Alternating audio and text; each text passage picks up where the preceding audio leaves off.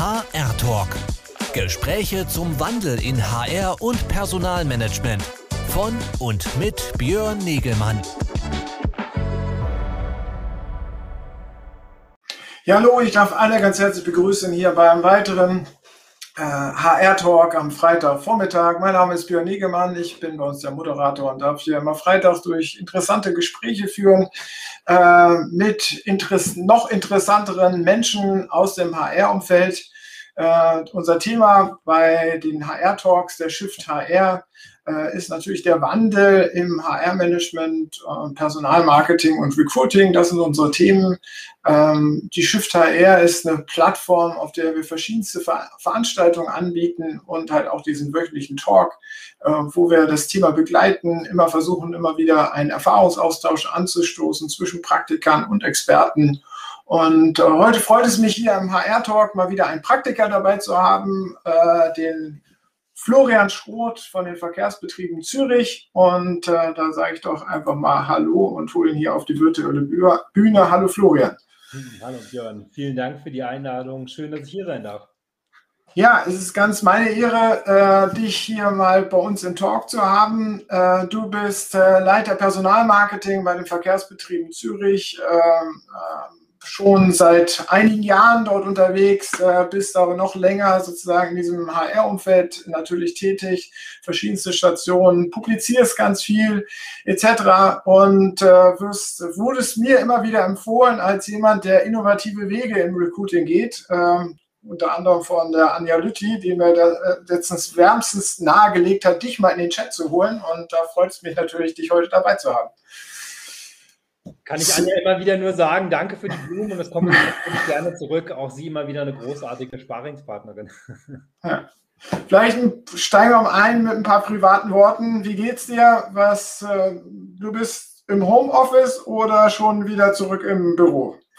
Du, wie man vielleicht im Hintergrund nur unschwer erkennen kann, ich bin, bin ähm, nach wie vor noch im Homeoffice ähm, hier im schönen Zürich ähm, habe mich im Homeoffice eigentlich auch ziemlich gut eingelebt, ähm, fast schon wieder erwarten. Ähm, bin jetzt doch ein digital affiner Mensch, aber eigentlich auch noch ein sozial affinerer Mensch und hätte nicht gedacht, dass das so gut funktioniert, aber lässt sich ganz gut effektiv auch aus dem Homeoffice arbeiten und mittlerweile kann man ja auch ab und an mal wieder ins Office. Von daher geht es mir relativ gut, insbesondere wenn ich auch rausschaue. Einer der wenigen Tage oder Stunden jetzt noch, wo der Himmel blau ist. Soll sich auch noch ändern. Genau, also Produktivität im Homeoffice und für die soziale Interaktion im Büro. Das ist die Zukunft. Ähm, du, ich, meine Zukunft ist immer so ein bisschen sowohl als auch und äh, Credo lautet für mich immer, Zukunft will gestaltet werden. Also von daher Augen und Ohren offen halten und versuchen, die besten Lösungen zu finden. Ähm, ich glaube, produktiver bin ich persönlich selbst im Homeoffice, versuche natürlich auch das Socializing online zu machen, weil, hey, wenn man online nicht netzwerken kann, wo dann? Aber so manchmal ist der persönliche Kontakt doch schon unentbehrlich und auch ähm, nicht ganz austauschbar. Das ist halt was anderes, wenn wir von Mensch zu Mensch äh, miteinander reden, kommunizieren und uns auch erleben können. Wie ist das in der Beziehung zu den Kandidaten? Wie ähm, viel digital und wie viel menschlich kann man da machen? Ähm, du, ich, ich, glaube, dass das digitale Potenzial ist noch lange nicht ausgeschöpft. Wir haben jetzt in den letzten anderthalb Jahren circa ähm, die große Herausforderung gehabt, noch viel mehr möglich zu machen, viel mehr neue Wege zu gehen, als wir vielleicht bisher ähm, ja, vorhatten. Also ganz neue Situation.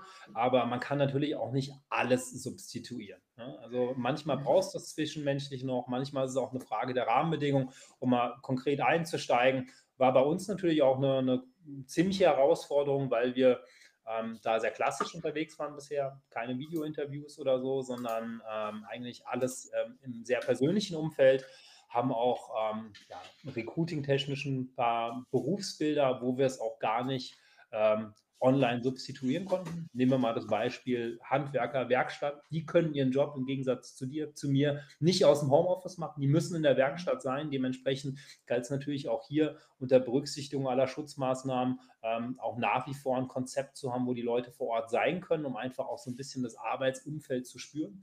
Ich glaube, das ist immer ganz wichtig, dieses Expectation Management, diesen Kultur- oder Personal Fit möglich zu machen, um einfach mal für sich reflektieren zu können, passt das oder passt das nicht, und auch für beide Seiten. Ähm, in anderen Berufsfeldern haben wir natürlich versucht, äh, möglichst viel zu digitalisieren und das war ein Work in Progress mit ganz, ganz vielen Learnings. Also von daher, ich glaube, die Lernkurve geht steil nach oben. Erfahrung macht schlau, ist immer so ein schöner Satz und es gilt jetzt einfach, vieles auszuprobieren und das haben wir doch schon ziemlich ausgereizt, ohne vielleicht überall Goldrandlösungen zu haben. Aber ich glaube, wir haben ein ganz, ganz schönes Setup und einen ganz bunten Strauß von immer digitaleren Lösungen, auch die uns da natürlich auch krisenresistenter machen.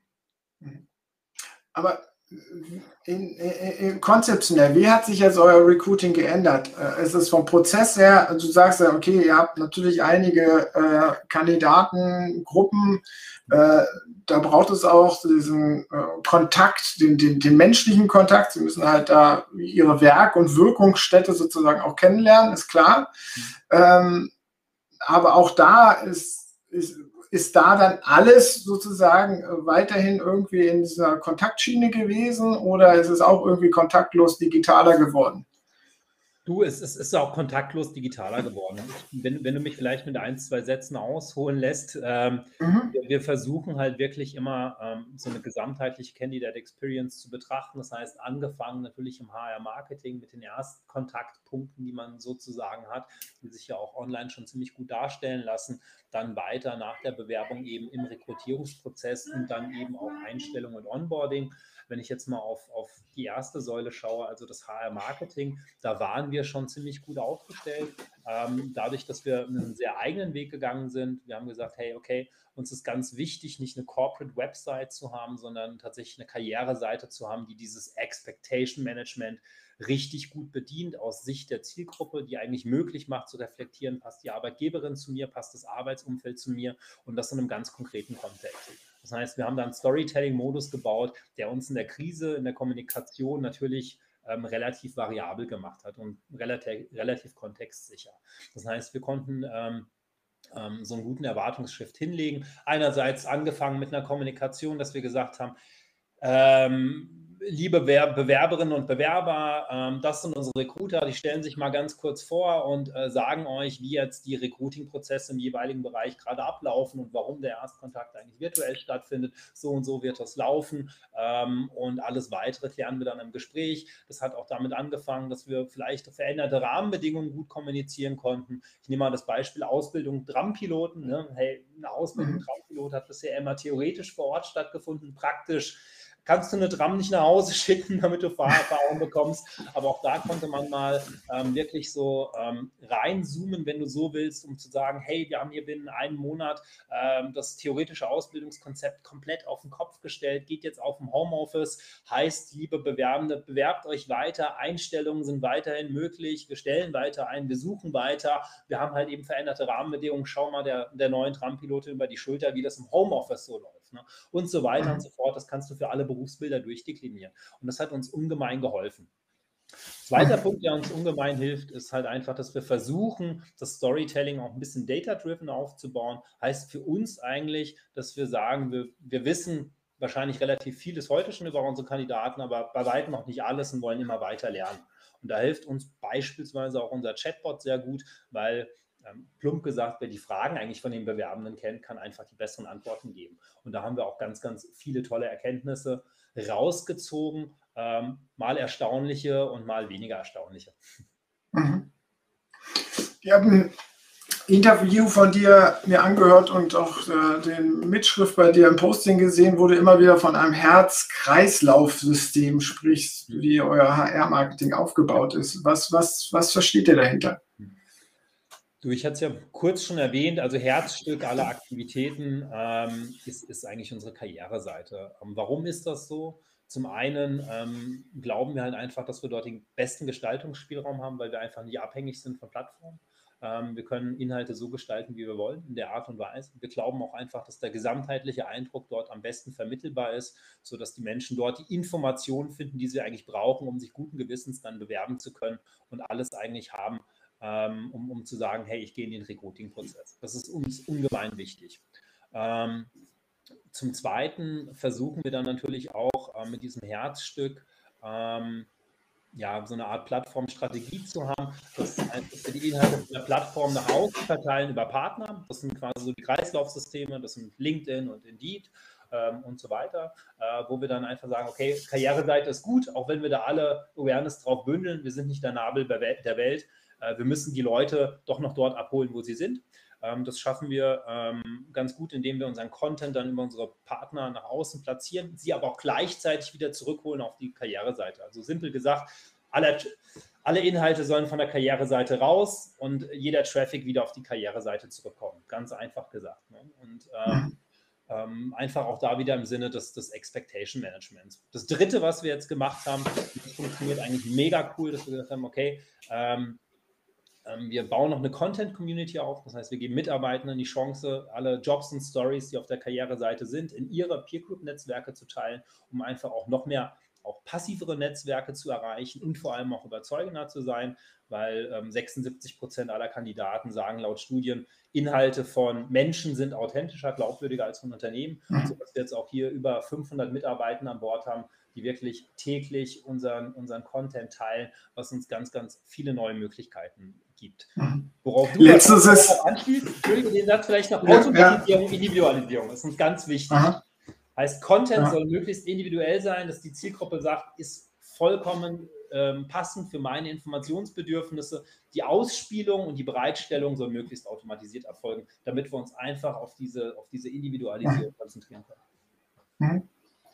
Nee, ich wollte eigentlich auf einen Punkt eingehen, äh, den wollte ich als Kritikpunkt einwerfen, den hast du aber dann schon mit deiner mit dem Verteil Verteilmechanismus sozusagen über eure Kollegen äh, schon wieder ein bisschen äh, entkräftet an der Stelle, ähm, wo, ich, wo ich eigentlich anfangs gesagt habe, okay, euer Fokus auf die Karriereseite ist ja ganz schön und gut, aber heute leben wir in einer Welt, die äh, komplett dezentral funktioniert, medial dezentral und ihr ja gar nicht den ganzen Traffic auf euch klassischerweise vereinen könnt. Aber da, deswegen ist dann sozusagen auch dieses, dieses, dieser Empfehlungsmechanismus so wichtig.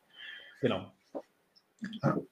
Genau. Ah. Ähm, dezentral, aber trotzdem haben wir natürlich auch Plattformstrukturen. Wir wollen jetzt nicht sagen, hey, wir könnten, wir könnten uns mit, mit den Plattformen dieser Welt messen, ist klar, aber trotzdem, ähm, wenn, wenn du so willst, ein Ökosystem zu haben, wo wir, wo wir wirklich ähm, die Leute dann auch abholen äh, oder hinbringen können mit der Karriereseite, ist für uns halt einfach ein ganz zentraler mhm. Punkt gewesen. Mhm. Das ist ja schon ein sehr ausgetüfteltes Kommunikationskonzept an der Stelle. Ähm, was ganz klar diese äh, dezentrale soziale Empfehlungsmaschinerie da draußen der Plattform äh, äh, ja, die Realität sozusagen dieser Medienwelt heute äh, annimmt und, und darauf abstellt. Das ist ja so klassischerweise im HR nicht wirklich äh, üblicherweise zu finden. Wie seid ihr da hingekommen? Also wie, also ich finde das ja fortschrittlich. Ne? So rum haben wir Lob ausgesprochen. ja. Danke dir. Du, ähm, das, ist, das ist wahrscheinlich einfach auch eine Frage der, der Erfahrung und auch meiner persönlichen Prägung. Ich bin zwar über zehn Jahre in HR, bin aber HR-Quereinsteiger. Ich komme eigentlich aus dem PR, Kommunikations- und ganz ursprünglich auch aus dem Journalismusbereich. Von daher war mir wirklich einfach immer wichtig, auch ähm, mit Kommunikation oder durch Kommunikation Lösungen zu entwickeln, auch für HR. Und ich glaube, mhm. Kommunikation ist da ein sehr wichtiges Element, weil es ja einfach auch darum geht, wirklich die Leute abzuholen und auch durch so einen Prozess zu begleiten. Von daher glaube ich, ist Kommunikation ein wichtiger Hebel für Effizienz und Effektivität. Und vor allem für mich ist so der Triggerpoint gewesen, vor einigen Jahren mal das, das Clue Train Manifest gelesen. Ich weiß gar nicht, ob du das kennst, von 1999, mhm. als so vier Internetpioniere aufgeschrieben haben, ähm, wie das Internet. Märkte sind Gespräche. Genau, Märkte sind Gespräche und das ist seither eigentlich mein Credo. Ne? Und äh, mhm. von daher versuchen wir einfach ins Gespräch zu kommen und auch Gespräche aufzubauen und diese geschickt an Touchpoints bei den Zielgruppen zu platzieren. Mhm. Und äh, wenn du so willst, ist das unser Versuch, das Credo Märkte sind Gespräche in eine Strategie zu übersetzen. Und das habt ihr ja durchaus schon weit vor der Corona-Zeit gemacht. Äh, das hat natürlich einen Vorteil jetzt in der Corona-Zeit, wo dann alles digitaler geworden ist oder digitaler werden musste sozusagen. Ähm, warum glaubst du sozusagen, dass andere Kollegen also ich meine, du bringst die journalistische Medienkompetenz natürlich über deine, deine Biografie hier mit rein, aber auch an anderen, in anderen unter, größeren Unternehmen gibt es ja HR-Marketing-Spezialisten oder da wird die Kommunikation dann durch äh, Unternehmenskommunikation, also die HR-Kommunikation durch Unternehmenskommunikation unterstützt und dennoch geht man da noch zu wenig drauf ein und äh, das äh, ja, kommuniziert eigentlich noch so, wir sind hier der Platzhirsch am, äh, am Markt und kommt, ihr müsst doch einfach zu uns kommen, das ist doch einfach selbstverständlich. Also warum wandelt sich das noch so langsam? Du, das ist, das ist eine gute Frage. Ähm, ich glaube, einerseits ist, ist, ist das sicherlich auch wieder ein Prozess. HR ist klassischerweise wahrscheinlich sehr aus dem administrativ-prozessualen Bereich kommt und ich glaube, das steckt noch in vielen HR-Abteilungen.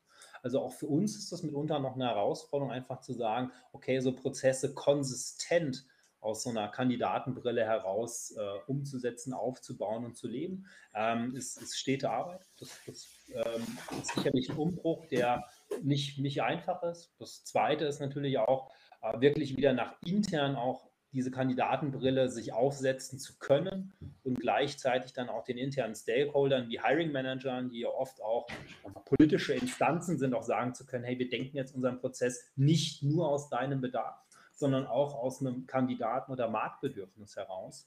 Und ähm, von daher ist es dann eine sehr komplexe Situation, weil dann Kommunikation kein Selbstzweck ist. Für uns ist sie dann auch nur schlagfertig, weil wir eben auch versuchen, unsere kommunikativen Erfolge und Ergebnisse faktisch zu kommunizieren und damit Tatsachen zu schaffen.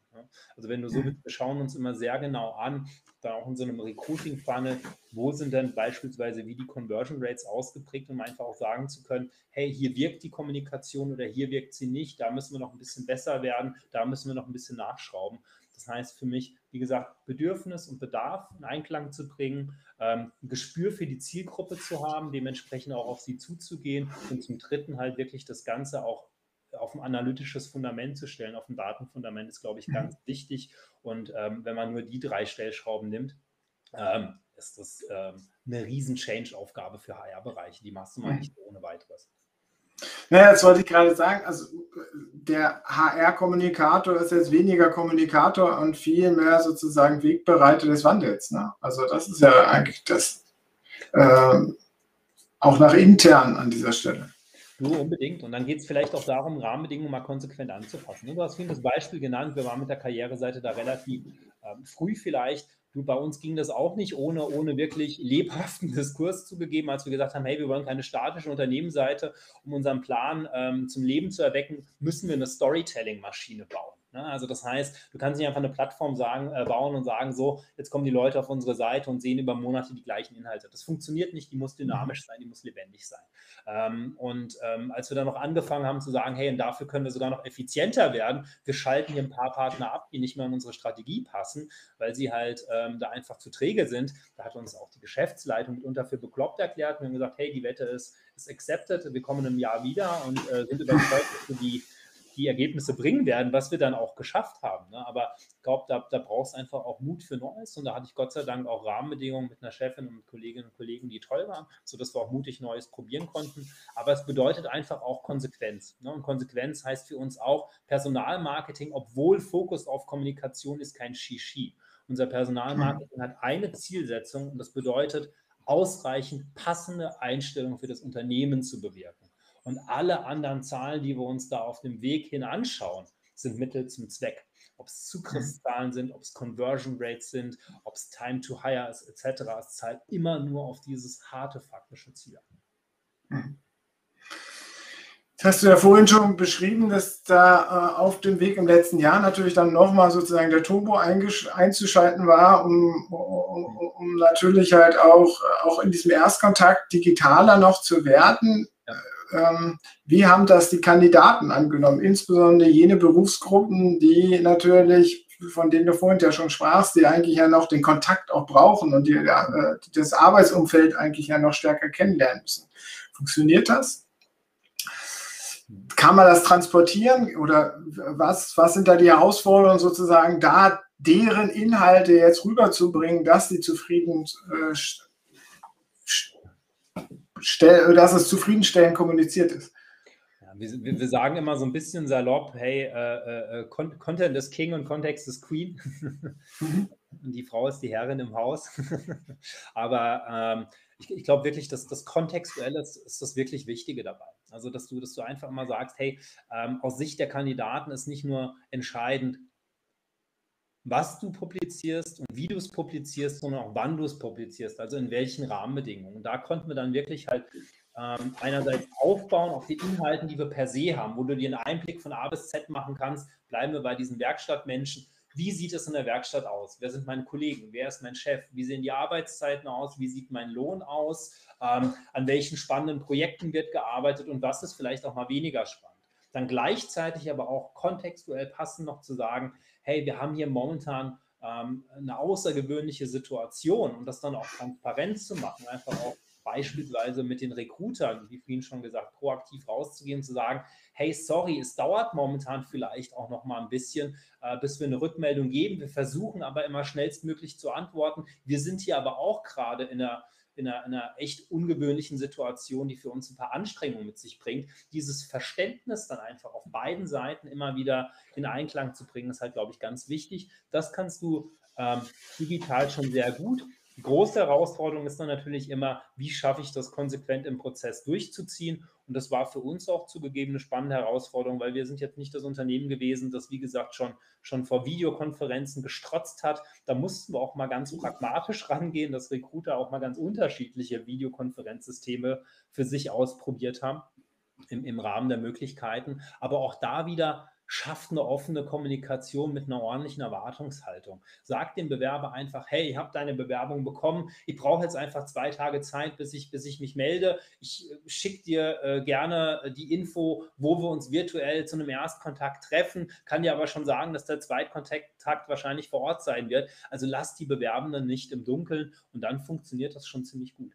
Da kann man auch mal pragmatisch rangehen. Wie, wie, siehst du, hat sich auch die Erwartungshaltung auf der äh, Seite der Bewerbenden über die Zeit jetzt verändert? Ich meine, jetzt gab es digitale Angebote. Ich würde ja mal die Hypothese stellen, man kann jetzt gar nicht mehr zurückgehen, oder? Du, du, man, man, kann noch, man kann noch gar nicht, man kann meiner Meinung nach gar nicht mehr zurückgehen. Andererseits wurde es aber auch wirklich Zeit. Also man muss sagen, wir sind da noch ein bisschen im Dornröschenschlaf ne? und man kann da schon noch viel mehr rausholen. Ähm, wie hat sich das gewandelt? Das hat sich natürlich nicht nur durch Corona gewandelt, aber auch seien wir da mal ehrlich, wir haben immer noch ein Standardrezept, das nennt sich Stelleninserat, das nennt sich Bewerbermanagementsystem. Die ganze Welt wird mobiler, wird E-Commerce geprägter, wird, wird wirklich instantaneous und wir versuchen dann wirklich immer noch Leute mit, keine Ahnung, LinkedIn-Ads, Facebook-Ads abzuholen und schicken die dann auf, auf, auf, auf ein Stelleninserat, wo er sich mit, mit Bewerbungen, Zeugnissen etc. Äh, äh, bewerben sollen. Und dann wundern wir uns, dass wir nicht genug Bewerber finden. Also ich glaube tatsächlich, ja, es gibt in vielen Bereichen Herausforderungen äh, im Finden von Fachkräften, aber oftmals halte ich den Fachkräftemangel einfach auch für hausgemacht, weil wir einfach Lösungen nicht konsequent genug durchdenken. Und da müssen wir einfach wesentlich variabler werden und nicht nur einfach sagen, wir machen vorne die Ansprache ein bisschen bunter, netter und, und passender und hintenrum ähm, geht uns dann die Luft aus. Mhm. Da spielt ja das, was du vorhin erwähnt hast, individualisierter ist das kontextbezogener und dann aber natürlich auch automatisierter, also eingehen auf die Situation. Ähm, mit welchen Daten arbeitet ihr da? Oder was bedeutet? Weil du hast vorhin gesagt, so, wir verarbeiten jetzt mehr Daten. Was, was berücksichtigt ihr da alles? Ja. Ähm, du, ist, es, ist das auch für uns noch, noch wirklich aufwendig, weil wir jetzt sagen wir, kein, kein zentrales Dashboard haben, wo alle Quellen ineinander laufen. Das heißt, wir müssen uns da unterschiedliche Quellen anschauen, was für uns da ausschlaggebend ist. Sagen wir, in, in der ersten Stufe von Marketingseite ist natürlich das Analytics von, von ähm, der, der Website, also mit, mit Google Analytics, ne, da wirklich zu schauen, kriegen wir denn genug Traffic oder Awareness drauf, um die dann auch konvertieren zu können in Einstellungen. Ähm, das Zweite, was wir uns anschauen, sind dann natürlich auch ähm, die Zahlen im Bewerbungsprozess selbst, also aus dem Bewerbermanagementsystem. Ähm, wer, wer bewirbt sich eigentlich? Wo sind die Selektionsstufen in der Vorselektion nach dem ersten Gespräch? Beispielsweise auch nach kognitiven Tests, nach dem zweiten Gespräch und so weiter, um dann einfach auch zu sehen, hey, ähm, müssen wir uns da noch verbessern oder nicht? Wenn zum Beispiel die Vorselektionsquote extrem hoch ist, ist das natürlich immer ein Rückschluss darauf, müssen wir vielleicht besser kommunizieren, müssen wir vielleicht das Anforderungsprofil schärfen etc. Das Dritte, was uns extrem hilft, ist natürlich dann auch diese, diese Content-Community, die wir, die wir mit Talentry aufgebaut haben, also diese Mitarbeiter-Content-Referrals. Mhm. Da kommen wir natürlich auch, dass die Leute da möglichst aktiv ihre Inhalte steuern, schauen natürlich auch, auf welchen Kanälen sie ähm, die Inhalte platzieren. Für uns ist immer wieder erstaunlich, wie, wie viel da auf WhatsApp oder auch LinkedIn passiert, was natürlich auch uns erlaubt, unsere eigenen LinkedIn-Aktivitäten ein bisschen zu reduzieren, um uns auf anderes zu fokussieren, beispielsweise auf die Inhalte der Karriereseite. Und was für uns noch ganz wichtig war, war der Chatbot, weil ähm, gerade in so einem komplexen Berufsbild wie dem Tram-Piloten, wo wir den Chatbot jetzt schon am Start haben, hat uns das einen ungemeinen Perspektivwechsel gebracht. Und wir sehen einerseits, nach welchen Kategorien werden eigentlich Fragen gestellt, also sehr quantitativ. Ne? Ähm, sehen das aber auch sehr qualitativ. Vielleicht zwei Beispiele. Äh, das erste Beispiel ist, ähm, der Tram-Pilot hat ein kognitives Auswahlverfahren, ein zweistufiges, da kamen extrem viele Fragen zu. Und wir hatten immer die Herausforderung, dass wir diesen Test nicht zeigen dürfen. Wir konnten ihn immer nur beschreiben. Das hatten wir auch schon getan, haben aber gemerkt, das reicht wohl nicht. Und haben uns dann einfach zu entschieden, wir machen mal einen Podcast. Und mit einem, mit einem Menschen im Selbstversuch, wir dürfen es nicht zeigen, aber wir können es ja einfach erklären und die Leute teilhaben lassen. Und es war wesentlich intensiver, als ich dachte und hat auch schon, schon wahrscheinlich viel gebracht im Verständnis, was da einen bei diesem Test erwartet, sodass wir da wirklich ähm, an der Selektionsschraube des Tests momentan gut schrauben können. Das Zweite, was, was für uns auch erstaunlich war, Trampilot haben wir immer gesagt, du musst mindestens 21 sein und drei Jahre Fahrerfahrung haben, weil wir immer Angst hatten, okay, es bewerben sich zu viele juniorige Menschen, was natürlich dann auch schwierig ist bei so einer Verantwortung wie 2, 3, 400 Fahrgäste in so einem Tram zu haben und 42 Tonnen durch eine Stadt zu bewegen. Ne? Mhm. Da soll man schon eine gewisse Personality mitbringen. Haben aber dann auch gemerkt, gerade zu Corona-Zeiten, die Fragen, die im Chatbot gestellt wurden, kamen vornehmlich gar nicht von Jüngeren, sondern von Älteren, die gefragt haben, gibt es eigentlich ein Maximalalter? Sodass wir natürlich auch nochmal unsere Kampagnenstrategie hinterfragt haben, gesagt haben, hey, haben wir überhaupt das richtige Targeting? Müssen wir eigentlich nicht viel mehr äh, auf erfahrenere Leute äh, von den Argumenten her ausrichten? Und das sind halt so spannende Erkenntnisse, die wir versuchen, uns nutzbar zu machen. Also die, äh, die Auswertung der Daten bringt halt euch auch mehr Erkenntnisse und eine qualitative Verbesserung. Nicht nur sozusagen, es geht dabei nicht vorwiegend darum, um Automatisierung und Effizienzpotenziale zu erschaffen, sondern eigentlich auch um mehr Erkenntnisse zu gewinnen. ich glaube immer, plump gesagt, äh, Effizienz ist, ist eine Konsequenz aus Effektivität. und ähm, die kommt fast von alleine. Ich meine, nimm das Beispiel Chatbot nochmal. Auf einmal sind 80 Prozent aller Fragen, die sehr repetitiv sind, automatisiert beantwortet. Die muss dann kein Mensch mehr beantworten. Ähm, das spart natürlich Zeit. Ähm, wir gehen davon aus, das sind so circa 15 Stunden, glaube ich, wenn ich mich nicht ganz täusche, im Monat. Die können natürlich auch Recruiter anderes aufwenden, beispielsweise um mehr in den, tiefer in das Hinterfragen des Prozesses reinzugehen, um da natürlich für den Kandidaten reibungslosere Abläufe zur Verfügung zu stellen. Und gleichzeitig ist ja auch die Frage wieder kontextuell, wann werden die Fragen gestellt? 40 bis 60 Prozent der Fragen werden außerhalb der Arbeitszeit gestellt. Das heißt, das hätte ohnehin kein Recruiter beantworten können. Und wir haben dann konsequenterweise beispielsweise auch nochmal Telefone abgeschaltet, weil wir gesagt haben, die Recruiter sind nur in Meetings. Wenn die Leute anrufen, ist das, ist das ein Scheinservice. Da geht, kein, geht keiner ran, wir müssen zurückrufen. Es gibt riesen Backlogs, Bottlenecks und das vielleicht für einfache, repetitive Fragen, die auch der Chatbot beantworten kann. Das heißt, die, die Effizienz ergibt sich, wie gesagt, von selbst, wenn man dann auch konsequent ähm, die Prozesse anpasst. Toll, aber da muss man ja trotzdem ja das Buy-in haben. Ne? Das, äh, das hat sich bei euch automatisch so ergeben, sozusagen, durch, dass ihr früh angefangen habt, hohe Ziele zu setzen, die bewiesen habt, durftet ihr dann auch immer einen Schritt weitergehen. Du durfte immer einen Schritt weitergehen und es muss noch einen Schritt weitergehen. Also wir sprechen hier zugegeben von der, von der schönen neuen Welt, wo wir vieles möglich gemacht haben, insbesondere auf der Seite Erstkontakt der Bewerbenden und gutes Expectation Management in den Bewerbungsprozess. Ja, jetzt muss ich natürlich auch ehrlich sagen, wenn du bei uns auf Jetzt bewerben klickst, kommst du auch bei uns noch auf ein hochkomplexes, nicht gerade Candidate Centricity Bewerbermanagement-System. Ähm, das ist die nächste Baustelle, die wir haben werden. Wir sagen momentan aber einfach auch, und das soll jetzt nicht faule Ausrede sein, ja, wir machen vieles, aber noch nicht alles. Und wir sind trotzdem auch ein, ein Unternehmen, das offen ist für Neues, aber auch eine konservative DNA hat. Und das ist vielleicht auch wirklich noch, noch aktuell Ausdruck dessen, wo wir heute stehen viel Neues probieren, viel Gutes probieren, aber auch noch nicht alles umgesetzt zu haben. Aber hey, ist auch kein Drama. Man wächst mit seinen Herausforderungen und wir haben die nächsten Tasks schon auf dem Zettel. Also von daher, ähm, perfekt wird es nicht von selbst und auch nicht äh, von jetzt auf gleich. Welche Ratschläge hast du denn für Kollegen sozusagen, die ich glaube ja nicht, dass es an, nicht an dem Veränderungswillen liegt, äh, bei anderen HR-Marketing-Verantwortlichen neue Wege zu gehen, sondern oftmals an den Verhinderungs- oder Hinderungsgründen in der Organisation, die zum Beispiel der, was du vorhin erwähnt hast, die Hiring Manager, die da natürlich noch andere Ideen im Kopf haben und anderes Selbstverständnis von dem, was sie da anbieten, dass das doch alles ganz toll ist und dass man sich doch dafür nicht so bemühen müsste vielleicht. Äh, äh, wie überzeugt man intern? Ähm, also ganz wichtig ist, und das kam mir in HR auch zu kurz, ich muss mal anfangen, Fragen zu stellen. Fragen zu stellen im Sinne von Hinterfragen. ähm, ist mein Prozess wirklich gut aus einer Kandidatensicht? Ne? Ähm, ist mein Job gegenüber dem Hiring Manager wirklich gut genug? Erkläre ich dem gut genug die Gap zwischen vielleicht einer Marktlage und der Bedarfslage innerhalb des Unternehmens? Wenn ich mir die Frage stelle, die so ganz simpel klingt, dann komme ich zu einer Erkenntnis, die mir sagt, hey, ich muss mal anfangen, auch wirklich in Fakten und in Daten zu denken, weil ähm, ja die faktische Sprache der Daten schafft natürlich auch ein bisschen Frieden, ne? weil, weil ich habe da mhm. eine vollkommen rationale Argumentationsgrundlage, die hilft mir auch schon ungemein weiter. Und dann ähm, muss ich auch einfach sagen, runter vom Elfenbeinturm. Also wirklich runter vom Elfenbeinturm, rein ins Geschehen.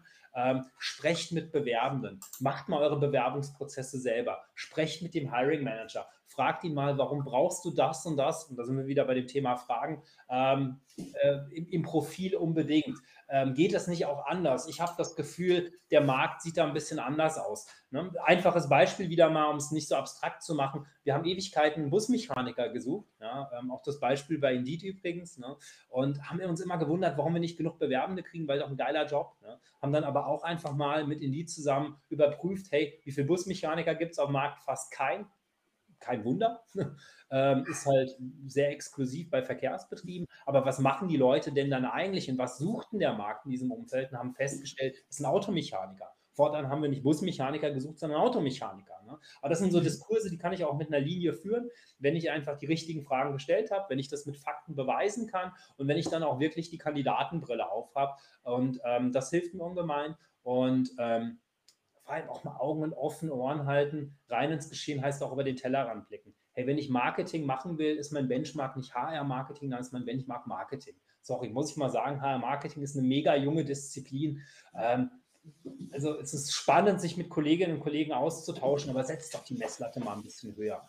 Ähm, hatte ich ganz unverhofft um mal festzustellen, wie wenig ich eigentlich weiß. In meinem letzten Job bin ich mit meinem Recruiting, Personalmarketing-Abteilung in einem Performance-Marketing gezogen von HR. Und da konnte ich so viel lernen, weil die Leute uns so extrem gechallenged haben. Das heißt wirklich, messt euch mit dem Besten und geht auch einfach mal aus HR raus, um Dinge zu lernen. Das wäre vielleicht noch der nächste Rat. Also kurz zusammengefasst, Fragen stellen, Daten nutzen, rein ins Geschehen, sich mit den Leuten austauschen, unterhalten und viertens raus aus HR, um wirklich Dinge zu lernen. Messt euch mit dem Besten. Sehr schön. Jetzt ähm, denken wir oder hoffen wir immer, dass irgendwann diese Krise vorbei ist. Wir hatten vorhin schon darüber gesprochen, ob es zurückgeht. Es geht nicht zurück. Es, das Digitale wird bleiben. Äh, welche weiteren Trends siehst du noch, die vielleicht noch dazukommen, die auch ihr noch stärker umsetzen wollt? Ähm, ja, du, ich tue mich, tue mich immer so ein bisschen, ein bisschen schwierig mit, mit, mit Trends oder Hypes, weil man muss halt wirklich aufpassen, ähm, dass man sich da nicht, nicht in, in, in, so einen Dauerstress begibt, weil man nur noch am Hinterherrennen ist. Ne? Ähm, wir versuchen das tatsächlich auch, auch das ist ein Grund, warum wir die Karriereseite so in den Fokus gestellt haben, zu entschleunigen, weil wir gesagt haben, okay, wir haben ganz, ganz viele Hausaufgaben zu machen und dafür brauchen wir auch ein Umfeld, ähm, das, das uns nicht, nicht, wie gesagt, stresst, sondern in dem wir uns entwickeln können. Ne? Das heißt, back to the basics. Ich würde erstmal sagen, Hausaufgaben machen und ich glaube, das ist ja auch das, was Anja wahrscheinlich mitgegeben hat. Hausaufgaben machen bedeutet auch erstmal, die eigenen Prozesse in den Griff zu kriegen, die möglichst reibungslos aufzubauen, Hürden abzubauen im Sinne der Kandidatinnen und Kandidaten und wirklich den Fokus darauf zu stellen, ähm, sich erstmal ähm, selbst, selbst neu aufzustellen, selbst zu hinterfragen, selbst zu challengen und dann vielleicht erst den nächsten Trends hinterherzurennen. Wenn du so willst, der große digitale Trend für mich ist Candidate Centricity und äh, das bedeutet vor allem auch Kandidaten nicht mehr nur, nur so als als Bewerber, Entschuldigung, ich sage es mal, Vieh zu sehen, der sich möglichst da bewerben soll, sondern ihnen entgegenzukommen und, und das Potenzial von Bewerbenden nutzbar zu machen. Zum einen vielleicht mal an Leads zu denken, zum anderen vielleicht dann auch mal in Pools oder Netzwerken zu denken. Also für mich ist der ganz große Trend in HR, ähm, den es vielleicht nicht gibt, den es meiner Meinung nach geben sollte, in, in ähm, Candidate oder Customer Relationship Managements äh, zu denken. Das heißt, Beziehungen aufzubauen und diese Märkte sind Gespräche, diese Erstgespräche eigentlich in einen, in einen Dauerprozess zu überführen. Mhm. Weil allein, entschuldige, der Satz vielleicht noch daraus ergibt sich für mich auch Effizienz. Warum soll ich immer wieder ein Inserat neu ausschreiben für ähnliche Stellen, wenn ich vielleicht einen Pool habe von 100 Leuten, die Silver Medalists waren, die den Job aber eigentlich genauso gut könnten wie der, wie der Gold Medalist. Ne? Da greife ich auf Pool zu, bleibe in Kontakt, ähm, aktiviere mein Netzwerk muss dann nicht immer wieder von neuem anfangen zu suchen und ganz viel zu enttäuschen, weil auch das dürfen wir nicht vergessen. Jeden, den wir nicht einstellen, enttäuschen wir erstmal. Ja, äh, ja und das ist mein, äh, meine kritische Frage dann immer, wenn wir auf so diese ganze Talentpool-Geschichte zukommen. Ich meine, den, den ihr abgelehnt habt, der möchte ja unbedingt einen Job. Der hat sich ja vielleicht in der Zwischenzeit einen anderen Job gesucht. Also warum sollte er jetzt nochmal weiter mit euch in Kontakt bleiben? Der hat doch jetzt hoffentlich für ihn oder sie einen guten Job gefunden. Ähm, ja, du, das, das, das hoffe ich auch. Aber am Ende, glaube ich, hat er sich ja auch ähm, dafür entschieden, weil ihm der Job gefallen hat, vielleicht auch der Arbeitgeber, die Arbeitgeberin gefallen hat. Ne?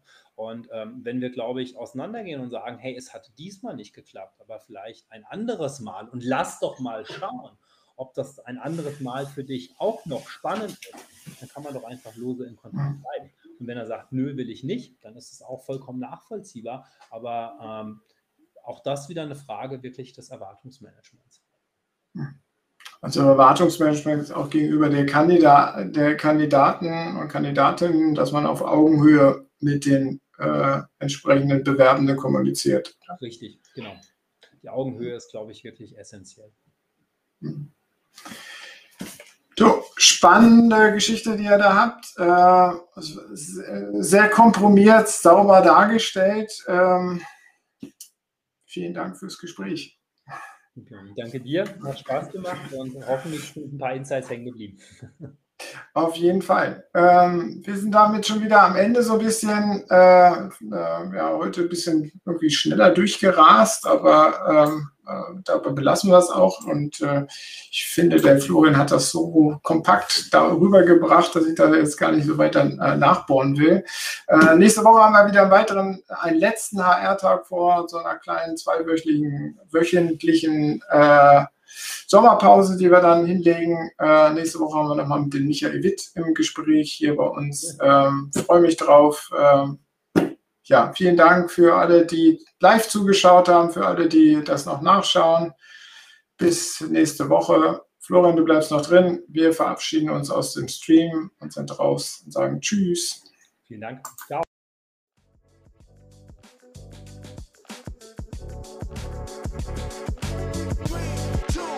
Das war der HR Talk mit Björn Negelmann. Weitere Informationen auf der Plattform zum Wandel in HR und Personalmanagement www.shifthr.de